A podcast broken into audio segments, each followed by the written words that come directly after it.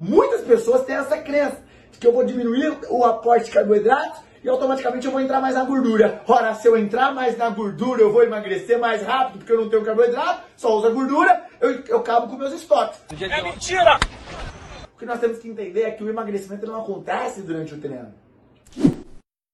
Quando eu tô com baixo aporte de carboidrato, a predominância da gordura? É. No entanto, isso não quer dizer que é interessante fazer essa estratégia para o emagrecimento. Além do que, quando nós estamos com baixo aporte de carboidrato, além de você ter uma menor síntese proteica, você tem um alto catabolismo proteico. Ou seja, um treino sem carboidrato, sem aporte de carboidrato, em jejum, ele é um treino que cataboliza o triplo de pro... olha que vem para mim, o triplo de proteínas musculoesqueléticas do que um treino com aporte de carboidrato anterior. Olha que vem para mim.